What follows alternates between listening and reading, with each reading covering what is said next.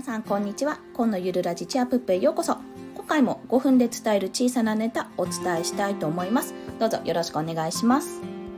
今回はえクラブハウスの今後の展開、まあ、こんなモデルがあったら面白いかなって思うことについてお話しします。まあ、大前提としてクラブハウス現在の仕様では17歳未満の子供はえー、グループに参加できない。というかメンバーになれないっていう状況だそうです。なのでそのことを踏まえて私2つこういったこういったとか言っちゃった。こういったビジネスじゃないなサービスが提供できるのかなって思ったことをちょっとお話しすると、まあ、1つ目が産後うつを防止するママパパ雑談会っていうルームですね。でもう一つが孤独死を守るシニア雑談会。ちょっと話大げさなんですけどもしかするとお叱り受けるかもしれないんですが、まあ、そういったところです。で、まあ、一つ目の産後うつを防止っていうところはあの要は、えー、産後って、まあ、赤ちゃんにつきっきりになるんですよでうまいこと外部からの刺激を得ないと、まあ、ヘルパーさん頼んだり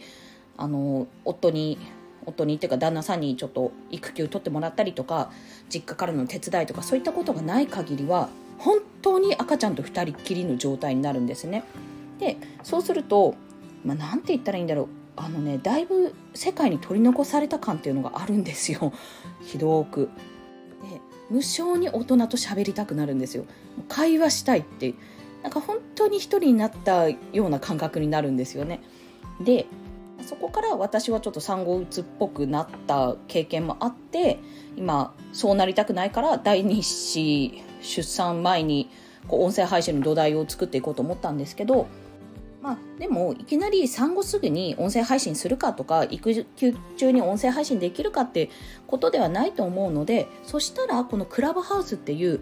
まあ、いわゆるねメンバー制の招待招待制のねあのメンバー制のえグループトークをトークルームかを作ってそこでお話ができるようになれば、まあ、聞ける人はもちろん聞けるしあの、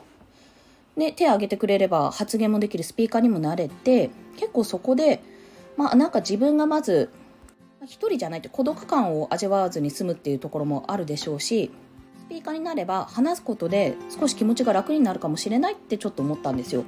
というのもリアルにやっぱり動ける人っていないんですよね産後って。なかなかね赤ちゃん連れの散歩って近場じゃないとハードル高いんですよ荷物多いし。体もガタガタだし。だからそういう子育て広場的なあの要素をオンラインでできるようになったらとても画期的になるんじゃないかなと思うんです。ただ、えっと、これの問題点は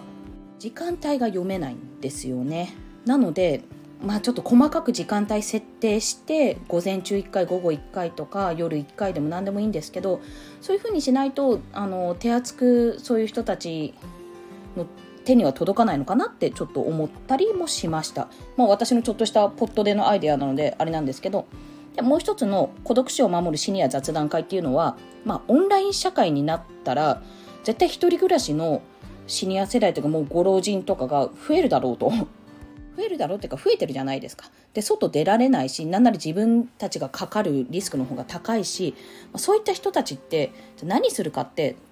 何、何するのっていう話になるんですよね。で、まあ、やっぱり電話とか、今はメールとかでやり取りをするのかもしれないんですけど、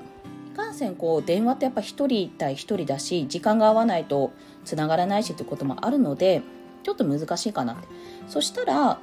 こういうクラブハウスで、まあ、招待制だから、大体、まあ、身分は証明されてるし、電話番号知ってる人しかね、あの、わからないから、メンバーとしてないから、そういうふうに、あの、URL 限定のね、リンク貼って、